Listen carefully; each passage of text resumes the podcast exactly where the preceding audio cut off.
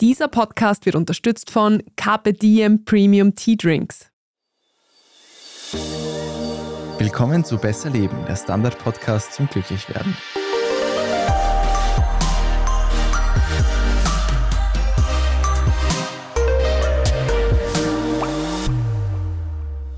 Ich bin Martin Schauhuber. Ich bin Franziska Zeudel. Und dass ich seit geraumer Zeit mein Französisch verbessern möchte, ist ja hin und wieder schon Thema gewesen in diesem Podcast. Es spricht Bände, dass die Folge zum Thema Sprachenlernen jetzt von dir kommt, Franziska. Bist du offenbar ein bisschen besser dabei? Naja, sagen wir so, das Französisch habe ich aufgegeben. Mein Schulfranzösisch ist nicht mehr existent, aber ich lerne seit einigen Monaten Italienisch und zwar von der Pike. Also ich habe bei Null angefangen, wobei ganz auch nicht, ich habe Latein in der Schule gelernt, aber es war ein klassischer Neujahrsvorsatz bei mir. Und du hast sicher viermal die Folge zum Thema Gewohnheiten gehört und es hat deswegen funktioniert. Ich kenne die Problematik eines Neujahrsvorsatzes. Ja, ich habe mir wirklich am 1. Jänner gleich mal eine Sprachlern-App downgeloadet und losgelegt. Und seither sind knapp 120 Tage vergangen und ich habe jeden Tag geübt. Weiß ich auch, dass du zu Silvester nicht übertreibst, wenn du am 1. Jänner und nicht erst am 2. das schon hinkriegst. Aber überrascht dich das jetzt wirklich, Martin? Mich überrascht, dass du nicht um 6 Uhr früh trainieren warst am ersten. Ja, das habe ich bleiben lassen. Aber ich persönlich glaube jetzt nicht so sehr an diese Sprachlern-Apps, also dass man damit eine Sprache wirklich lernen kann. Ich bin da skeptisch, dazu kommen wir noch. Und daher habe ich mich auch gleich noch in einer Sprachschule angemeldet Anfang Jänner. Und Dienstagabends rede ich jetzt jede Woche mit Gleichgesinnten Italienisch oder probiere es zumindest mit Händen und Füßen und ganz verzweifelt. Nicht schlecht. Und du hast mir gesagt, erstens erklärst du mir heute, dass es gut ist, eine Sprache zu lernen. Und zweitens, wie man das am besten macht. Nur so als kleiner Ausblick. Richtig. Die mir jetzt auch mit der Tür ins Haus gefallen sind. Genau. Das klassische Wissen über Sprachen ist so, wenn du das als Kind nicht lernst, wird es sehr, sehr schwierig. Du, ich will dir nicht zu nahe treten, aber die Teenagerin geht sich nicht mehr aus bei dir. Knapp, aber doch, ja. Es ist tatsächlich so, das sind die schlechten Nachrichten für uns beide, Martin. Ganz lang hat man geglaubt, dass es so eine kritische Phase gibt, die eben mit dem Beginn der Pubertät sich schließt. Also ab da wird es dann schwieriger, eine Sprache zu lernen. 2018 haben aber Forscher anhand eines riesigen Datensets von 669.498 Native und Non-Native English Speakers gezeigt, dass die Fähigkeit, Syntax zu lernen, erst so in etwa ab dem Alter von 17,4 Jahren abnimmt. Das ist jetzt einerseits gut, weil sich dieses Fenster, diese kritische Phase so ein bisschen erweitert hat. Ist schlecht für uns, dass wir halt auch da schon ein bisschen drüber liegen. Man muss aber trotzdem auch sagen, es ist jetzt nicht so, dass kleine Kinder Sprachen so nebenbei und automatisch lernen. Es scheint viel eher so zu sein, dass es ein ideales Alter gibt für den Erwerb einer Zweitsprache und das könnte so rund um zwölf Jahre sein, weil man da einerseits eben noch diese Flexibilität hat, die uns beiden da längst verloren gegangen ist und andererseits halt auch die nötigen kognitiven Fähigkeiten, die jetzt vielleicht ein siebenjähriges Kind noch nicht unbedingt hat. Wir verabschieden uns an dieser Stelle von unseren Hörerinnen und Hörern über zwölf Jahren. Na, also ja, ich meine, das ist die schlechte Nachricht für uns und ich glaube, so gut kennen wir unsere Hörerinnenschaft, auch für die meisten unserer Hörerinnen und Hörer, ist, dass wir wahrscheinlich jetzt über dieses Alter schon drüber sind. Leider, ja. Aber ich hoffe, du hast jetzt ein Aber für uns. Ich habe ein Aber. Die gute Nachricht ist nämlich für uns nicht mehr so ganz Teenager. Auch Erwachsene bringen grundsätzlich alle Voraussetzungen mit, eine Fremdsprache ziemlich, ziemlich gut zu erlernen. Die Chance ist aber doch recht groß, dass wir, egal wie sehr wir üben, nie das genau gleiche Niveau wie ein Native Speaker erreichen werden. Also wir können theoretisch die Grammatik und das Vokabular schon sehr, sehr, sehr gut lernen. Woran es aber meist scheitert, und ich glaube, wir kennen das eh alle, ist dann die Aussprache. Die dürfte oftmals schwer zu erlernen sein, wenn man der Sprache nicht schon früher im Leben so ein bisschen ausgesetzt war. Und dann gibt es halt im Erwachsenenalter auch noch so einige andere Hürden für den Erwerb einer Sprache. Brauche ich dir eh nicht erzählen, man hat einen Job, man hat ein Leben und muss irgendwo und irgendwie auch noch den Sprachkurs und das Lernen mhm. reinquetschen, was auch wieder ein bisschen an Stress verursacht. Und das ist sicher auch ein Grund, warum Sprachenlernen im Erwachsenenalter so herausfordernd ist und warum immer wieder die Leute halt auch scheitern und dann sagen, gut, ich höre wieder auf, es geht sich bei mir nicht aus. Ja, ja gerade die Regelmäßigkeit ist ja, glaube ich, auch für viele Menschen da ein bisschen eine Herausforderung. Genau. Aber es geht ja nicht nur um die Zeit, die man zur Verfügung hat, oder? Genau. Eine ganz große Hürde ist auch, dass man sich oft schämt, in einer fremden Sprache, die man noch nicht so gut kann, zu reden, weil man Angst hat, Fehler zu machen. Da sind die Kinder wieder ein bisschen im Vorteil. Denen ist es vermutlich relativ egal. Leider gibt es viele Erwachsene, die sich für die Strategie entscheiden, lieber gar nichts zu sagen, als einen Fehler zu machen ich erspare euch jetzt meine Top 3 Fehler aus dem Italienischkurs, bei denen es meinem Lehrer vermutlich so ein bisschen die Zehennägel aufgestellt hat. Ich kenne auch einen ORF-Sportreporter, der dieses Problem auch nicht hat, erfahrungsgemäß. Aber ich glaube schon, dass das jeder versteht, dass das am Anfang schon noch schwierig und unangenehm ist. Gerade wenn man vielleicht mit Menschen redet, die man entweder gar nicht kennt oder auch wenn man sie sehr gut kennt, kann ja beides dann irgendwie besonders unangenehm sein, wenn man Fehler macht. Ja, und natürlich vor allem das Setting. Wenn man in der Klasse redet, das mag man ja grundsätzlich schon mal nicht, schon in der Muttersprache, ja, oder? Voll. Aber wie komme ich da drüber?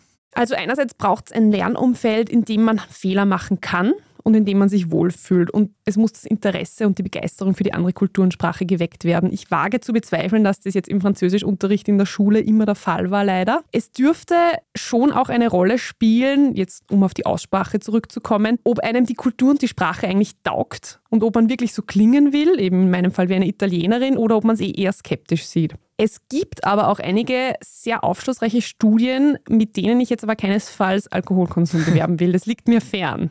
Ich habe jetzt ein Gefühl, auch aus eigener Erfahrung, in welche Richtung das jetzt gehen könnte.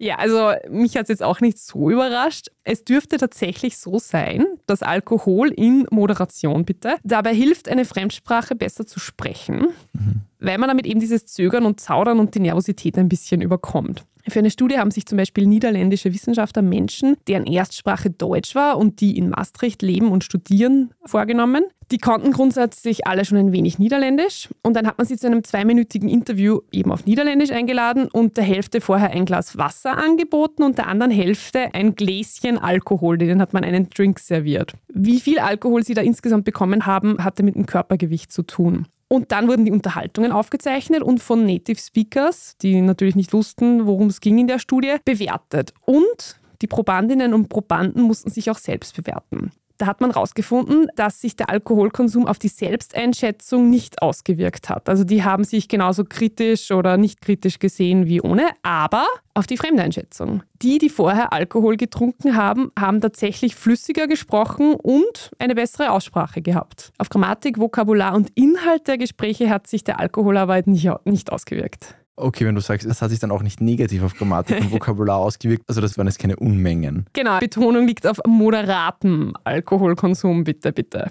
Und eben, wie gesagt, ja, es könnte natürlich auch sein, dass der Schuss nach hinten losgeht, wenn man es übertreibt mit dem Alkohol beim Fremdsprachenlernen. Und die Menschen wussten logischerweise ja, dass sie trinken. Und der Effekt auf die Sprache könnte natürlich auch ein bisschen psychologisch gewesen sein, weil sie wussten, sie trinken was, das macht lockerer. Also könnte natürlich auch sein, dass das alleine schon gereicht hat, um sie ein bisschen entspannter zu machen. Auch bei Alkohol gibt es einen Placebo-Effekt. Richtig, oft. genau. Gibt es ja auch Studien von Leuten, die dann irgendwie geglaubt haben, sie sind betrunken, dabei waren sie es überhaupt nicht. Und das ist jetzt natürlich nicht nur auf Niederländisch beschränkt. Eine ähnliche Studie hat es schon in den 1970er Jahren gegeben mit AmerikanerInnen, die Thai als Zweitsprache erlernten. Und die waren da auch plötzlich flüssiger und eloquenter in der Zweitsprache.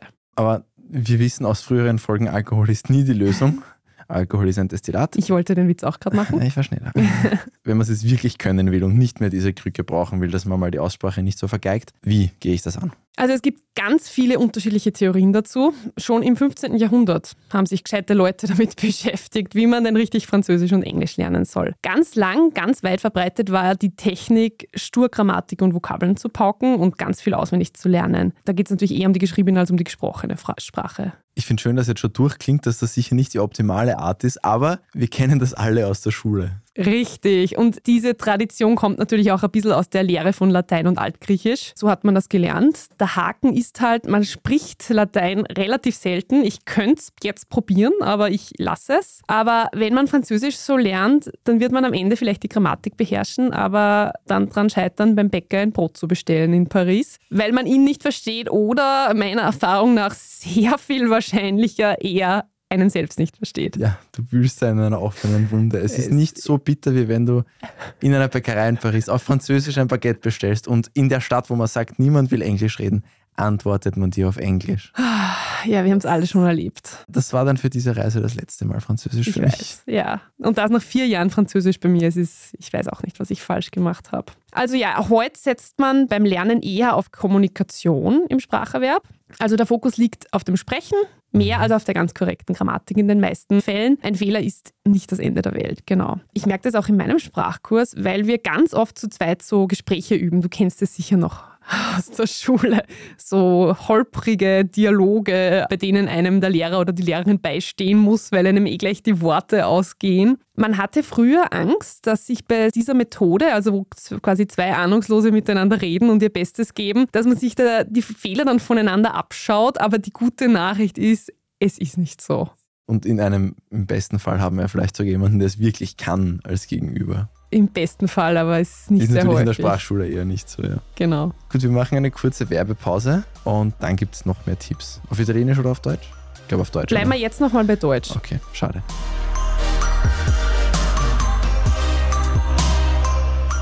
Wir sind gleich wieder zurück. Weißt du eigentlich, wie unser Kombucha gemacht wird? Die Reise beginnt mit dem Aufguss besonderer Teekräuter. Durch die doppelte Fermentation entsteht eine Vielzahl an Aromen. Das Ergebnis: ein Teegetränk, das wie kein anderes schmeckt.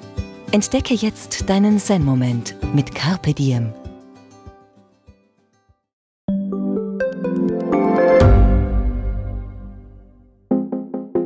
Eine offene Beziehung. Wie funktioniert das? Und wie sieht eigentlich die Arbeit einer Domina aus? Was erlebt ein Arzt in einer Eifersuchtsklinik? Ich bin Nadja Kupser. Und ich bin Kevin Recher. Wir führen ehrliche Gespräche über Liebe und Sex. In Beziehungsweise ist kein Thema tabu. Jeden zweiten Samstag eine neue Folge. Überall, wo es Podcasts gibt. So, Franziska, welche Tipps hast du denn noch, dass das Sprachenlernen leichter fällt? Ja, manches weiß man schon aus der Schule. Es ist sehr individuell. Ich persönlich zum Beispiel weiß, dass ich mir Wörter und Phrasen immer mit der Hand in ein Vokabelheft schreiben muss, damit ich sie mir merke. Also das bloße Lesen neuer Wörter bringt bei mir genau gar nichts. Aber ich glaube wirklich, es musste ja fast jede und jeder irgendeine Sprache lernen und ich glaube, die meisten Ja. Menschen haben noch in Erinnerung, was so da grundsätzlich für Genau. sie. Was bisschen hilfreicher funktioniert. war. Genau. Andererseits gab es damals nicht die gleichen Mittel wie heute. Muss man auch sagen. Stimmt auch wieder, ja. Hast du sonst noch Tipps? Ein Tipp für so ziemlich alles, was man im Leben erreichen möchte. Ich habe das Gefühl, das kommt uns dauernd unter, ist, sich ein Ziel zu setzen, ein realistisches Ziel, das ruhig aber auch ein bisschen fordernd sein kann. Und zwar nicht nur langfristig, sondern eben auch kurz- und mittelfristig und sich das dann auch aufzuschreiben. Bei mir war das, ich fahre heuer im Sommer nach Italien und ich will dort eine Unterhaltung führen, die über das Bestellen einer Pizza hinausgeht. Im September wird Franziska dann berichten, wie sie zwei Pizzen bestellt hat und ihr Ziel erreicht Hey, hat. ich werde so stolz sein.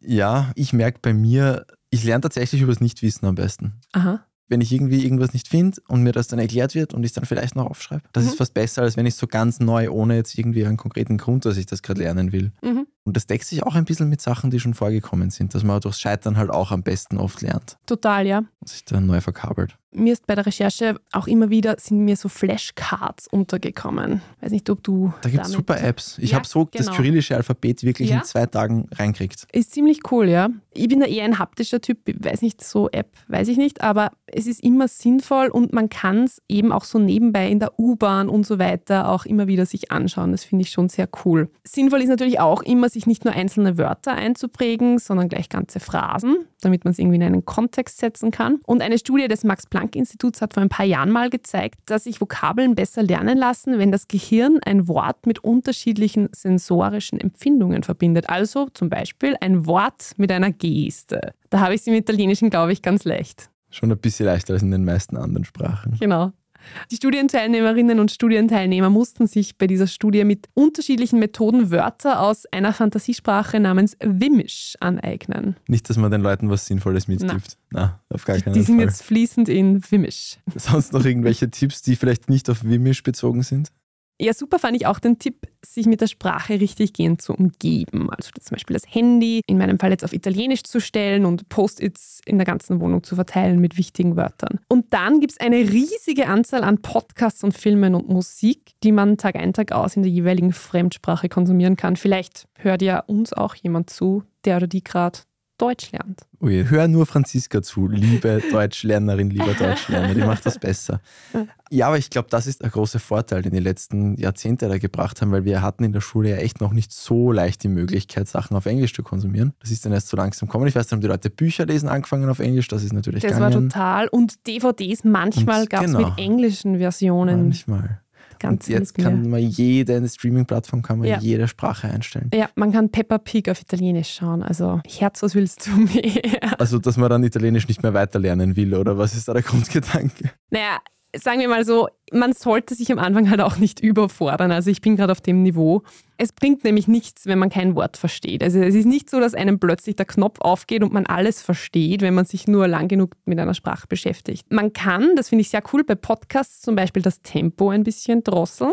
Dann geht es einfacher, dass man eine Fremdsprache versteht. Und im Italienischen habe ich jetzt zum Beispiel auch einen Podcast gefunden, der in ganz langsamer Sprache und mit Übersetzung arbeitet. Das nennt sich, falls irgendjemand auch gerade Italienisch lernt, Stories in Slow Italian. Aber das ist ja wahrscheinlich besser, wenn das bewusst so gemacht wird, als wenn du einen normalen Podcast auf halber Geschwindigkeit hörst. Bevor du dann so selbst zu reden anfängst, so mit komischen Zerrungen. Ja, stimmt auch wieder. Ja. Also ja, kann ich sehr empfehlen. Und mir ist jetzt bei der Recherche auch immer wieder der Ausdruck Spaced Repetition untergekommen. Ja, aber was genau hat es damit auf sich? Es ist eigentlich eh recht basic. Neue und kompliziertere Konzepte werden eben häufiger wiederholt als altbekanntes, was du eh schon weißt. Und mit der Zeit wird der Abstand zwischen den Wiederholungen immer größer, weil ja quasi deine Vergessenskurve ein bisschen abflacht. Und irgendwann hat man das Ganze dann intus. Es bleibt also bicken sozusagen. Und dann gibt es eben auch noch einige lustige Ideen, wie man dabei hilft, dass was picken bleibt. Mir ist das in der Schule schon untergekommen und ich habe es tatsächlich mal ausprobiert, aber ohne Erfolg. Nämlich, dass man Sprachen im Schlaf lernt. Also zum Einschlafen jetzt ein Hörbuch in einer Sprache hört,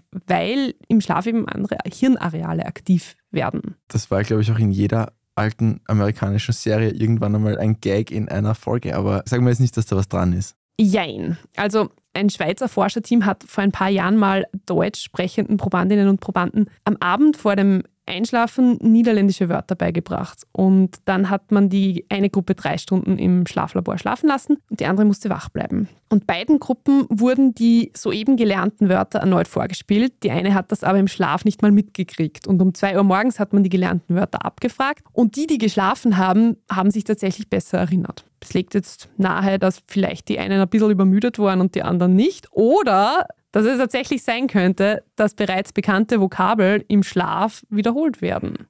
Also diese Herrschaften sollten sich einmal unsere Folge zum Thema Lernen anhören, weil da geht es genau darum, dass der Schlaf das Wichtige ist. Dadurch das Vermutlich. Lernen erst funktioniert. Und die Forscher haben natürlich auch betont, dass das nur unter Laborbedingungen probiert wurde. Das heißt jetzt nicht automatisch, dass wir alle uns im Schlaf die ganze Zeit irgendwas vorspielen sollen. Ich glaube, es ist, wie du eh schon sagst, einfach wichtig, gut zu schlafen, wenn man lernen Das muss. ist sehr, sehr, sehr wichtig, ja. Womit wir wieder mal bei deinem Thema sind, Martin. Endlich. Jede Folge kommt irgendwann zu diesem Thema. Hat Gründe. Anscheinend. Aber bei allem optimieren, es gibt schon Leute, die sich leichter tun beim Sprachenlernen, oder? Also wie gesagt, jeder und jede von uns bringt die Voraussetzung mit, eine neue Sprache zu lernen, auch später im Leben. Aber ja, du hast recht, es gibt tatsächlich Menschen, die sich gefühlt leichter tun. Das liegt eben zum Beispiel daran, dass sie halt einfach drauf losreden und nicht groß überlegen und sich nicht das Hirn zermartern, wenn sie einen Fehler gemacht haben. Oder es sind auch Menschen, die sich halt Sachen gut herleiten können, gern mal ein bisschen raten, wenn sie sich nicht ganz sicher sind. Was jetzt aber nicht heißt, dass diesen vermeintlichen Wunderwutzis nicht eh auch wichtig ist, dass sie sich korrekt ausdrücken. Und dann spielt natürlich eine ganz große Rolle die individuelle Motivation. Also zum Beispiel, weil man die Sprache für den Job braucht oder weil man Teil einer ganz bestimmten Community sein will. Sehr, sehr zuträglich für die Motivation ist natürlich immer, und das wird dich jetzt nicht überraschen, wenn man eben auch einen kleinen Erfolg in der Fremdsprache hat. Also wenn man jetzt irgendwie merkt, ich kann mich beim Bäcker total super schon verständigen, wirkt sich das ziemlich gut auf meine Lernmotivation aus. Also wie gesagt, das motivierende Umfeld ist schon so ein bisschen entscheidend. Am Anfang habe ich ein bisschen rausgehört, dass du nicht so der große Fan von Sprachlern-Apps bist. Ich schon, sage ich gleich mal dazu. Ja, Bitte, missioniere mich, dass ich weggehe von diesen Dingen. Es ist gar nichts dran auszusetzen. Diese Apps haben ja in den Corona-Lockdowns ziemlich geboomt. Jeder und jede hat eine Fremdsprache gelernt. In meinem Umfeld fällt mir schon auf, dass eigentlich niemand dabei geblieben ist, was mich jetzt so ein bisschen hinterfragen lässt, wie nachhaltig die Lernmotivation mit solchen Apps halt ist. Und die Apps, die ich kenne, sind eigentlich überraschend oldschool. Also da werden Lückentexte ausgefüllt und Sätze aus dem Italienischen ins Deutsche übersetzt und umgekehrt. Manchmal wird man eh aufgefordert nachzusprechen, aber es überprüft halt niemand, wie man dabei klingt. Und mich stört auch ein bisschen, dass es keine Erklärungen gibt bei Fehlern, was genau man falsch gemacht hat. Also man muss sich sehr viel selbst herleiten, was einerseits cool ist, weil man ein bisschen gefordert ist, aber andererseits manchmal will man es halt einfach nur wissen. Und dann, jetzt habe ich es eh schon gesagt, sinkt die Motivation halt irgendwann und dann schicken einem die Apps dauernd Erinnerungen zu, die lassen sich aber gut ignorieren. Insgesamt lässt sich aber sagen, lieber Martin, du machst alles richtig. Wer dabei bleibt, kann natürlich profitieren. Das belegen auch Studien, zum Beispiel eine der Michigan State University. Die hat Partizipantinnen und Partizipanten zwölf Wochen lang Spanisch lernen lassen und dann abgeprüft, wie viel sie gelernt haben. Und die, die mehr Zeit mit dem Üben, mit der App verbracht haben, die haben sich tatsächlich stärker verbessert. Also es bringt schon was, wenn man es denn schafft, dabei zu bleiben. Aber gerade Leute, die, sage ich mal, vielleicht in der U-Bahn eh nicht wissen, was tun, gerade da kann das ja dann geschenkte Lernzeit sein. Aber Achtung beim Downloadvolumen. Ja, das stimmt. Das ist teilweise absurd, wie viel Ja. das frisst. Ja. Darum habe ich wieder aufgehört. Bin wieder mit Vokabelheft unterwegs in der U-Bahn. Franziska hat noch einen Tarif aus 2007. Immer wieder gibt es Berichte, meistens ist nur irgendeine schwindliche Internetwerbung, aber oft gibt es auch wirkliche Berichte, dass Menschen jetzt innerhalb von wenigen Monaten so super fließend eine schwierige Sprache oft auch sprechen. Es gibt ganze YouTube-Kanäle, die sich um sowas drehen. Kann ich das jetzt auch, wenn du sagst, es geht eigentlich eh nur um den Einsatz? Also ja, kommt immer darauf an, wie viel Zeit du hast. Wenn du die nächsten vier Monate vorhast, dir ein Sabbatical zu nehmen, wirst du es vielleicht schaffen, dass du auf Französisch in der Bäckerei was bestellen kannst. Das habe ich mittlerweile schon geschafft. Also man kann das Sprachenlernen grundsätzlich schon recht strategisch angehen, wenn man das will. Und sich zum Beispiel nur auf die wichtigsten Wörter konzentrieren. Also so zwischen, es gibt unterschiedliche Theorien dazu, aber so zwischen 1000 und 4000 Wörter braucht man in einer Sprache, kommt auch immer auf die Sprache an, um so halbwegs über die Runden zu kommen. Und es gibt im Internet Listen von angeblich sehr wichtigen Wörtern. Die kann man dann natürlich lernen. Insgesamt muss ich dir jetzt leider sagen, es gibt keine Abkürzungen und keine Geheimtipps beim Sprachenlernen. Wer eine Sprache lernen will, muss sich halt wirklich hinsetzen und lernen. Oder natürlich am allerbesten in das Land, wo sie gesprochen wird, aber das. Ja, das glaubst du, habe ich im Sommer vor? Ja. Pizza essen. Zufällig in Italien. Genau.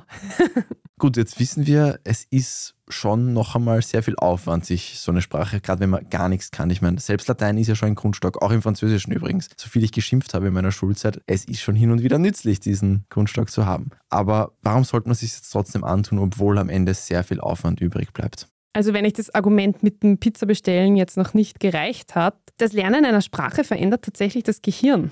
Also das ist besonders gut erforscht bei Menschen, die zweisprachig sind. Aber es gibt auch eine schwedische Studie, die hat mal Menschen begleitet, die für das Militär zu Dolmetschern ausgebildet wurden und da offenbar eine Hardcore-Ausbildung absolvieren müssen. Und dort hat man im Vergleich zu einer Kontrollgruppe eben gesehen, dass sich das Gehirn bei erwachsenen Menschen, die eine Sprache lernen, verändert. Als erwiesen gilt auch, dass Wer später im Leben eine Sprache äh, lernt, der stärkt bestimmte Verbindungen im Gehirn, baut neue Verbindungen auf. Und all das beugt die Entwicklung von Demenz vor und anderen neurologischen Erkrankungen. Und das Lernen einer neuen Sprache dürfte sich auch auf die Aufmerksamkeitsspanne, auf das Erinnerungsvermögen, sogar auf die Kreativität und auf Problemlösungskompetenzen auswirken. Und sehr schön finde ich auch, man hat sich mal angeschaut, wie sich das Erlernen einer Fremdsprache auf Menschen über 55 auswirkt. Und da hat man eigentlich gedacht, ja, das hilft irgendwie bei der Vorbeugung von Demenz und so weiter. Aber eigentlich hat man dann gesehen, dass es sich hauptsächlich auf die subjektive Happiness beim Erlernen einer Sprache auswirkt. Also Sprachenlernen macht offenbar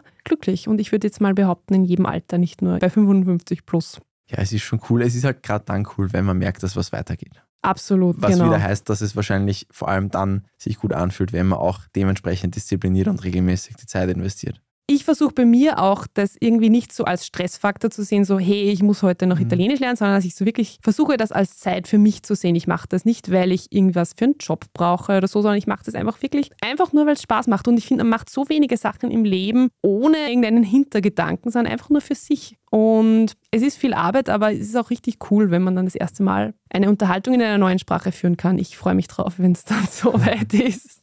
Ja, ich hoffe, wir haben dann im Herbst eine Folge auf Italienisch. Äh, du hast jetzt nicht spezifiziert, in welchem Herbst, also sehr Du gern. hättest auch einfach Sie sagen können. Das geht sich bei mir auch noch aus. Ja, liebe Hörerinnen und Hörer, wenn ihr das dann hören wollt, eines Tages, wenn die Franziska fließend Italienisch spricht, abonniert uns doch bitte auf Apple Podcasts, auf Spotify. Vielleicht ein, zwei Monate Geduld braucht es dann noch. Feedback gibt es jetzt was Neues. Auf Spotify kann man zu einzelnen Folgen, wenn euch irgendwas besonders gut oder nicht gut gefallen hat, kann man Kommentare schreiben. Am besten nur, wenn es euch besonders gut gefallen hat. Und natürlich auch generell fünf Sterne machen uns immer eine große Freude auf jeder Plattform. Und wir freuen uns auch über Feedback per E-Mail oder Themenvorschläge, immer sehr gern gesehen an besserleben.derstandard.at. Falls ihr noch weitere Tipps zum Sprachenlernen habt, immer her damit. Ich freue mich und ich glaube, der Martin auch für sein Französisch. Auf jeden Fall. Braucht er noch den einen oder anderen Tipp? Wer Feedback auf Italienisch geben will, die Franziska liest mit, also Und ich antworte garantiert auf Italienisch, könnte aber ein bisschen dauern. Dann war's das für heute. Ich würde es gerne auf Italienisch sagen, aber das wird nachgereicht. Das war Besser Leben, der Standard-Podcast zum Glücklichwerden. Ich bin Martin Schauhuber Ich bin Franziska Zeudel. und diese Folge wurde produziert von Christoph Grubitz. Ciao! Bis nächste Woche.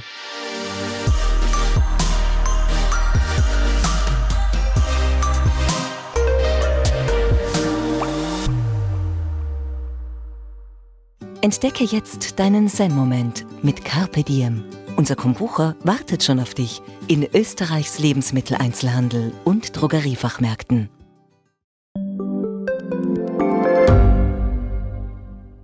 Gibt es außerirdisches Leben? Haben Tiere ein Bewusstsein? Können wir durch die Zeit reisen? Es gibt so viele große Fragen, die uns Menschen seit Jahrtausenden beschäftigen. Aber erst jetzt kann die Wissenschaft Antworten darauf liefern. Oder neue Rätsel entdecken. Ich bin Tanja Traxler. Und ich bin David Rennert. Im Standard-Podcast Rätsel der Wissenschaft gehen wir großen Fragen der Menschheit auf die Spur. Wir fragen Wissenschaftlerinnen, was in schwarzen Löchern passiert Wo die Aliens bleiben und die Fusionskraftwerke. und wo die Mathematik an ihre Grenzen stößt. Rätsel der Wissenschaft. Jeden Mittwoch eine neue Folge. Überall, wo es Podcasts gibt.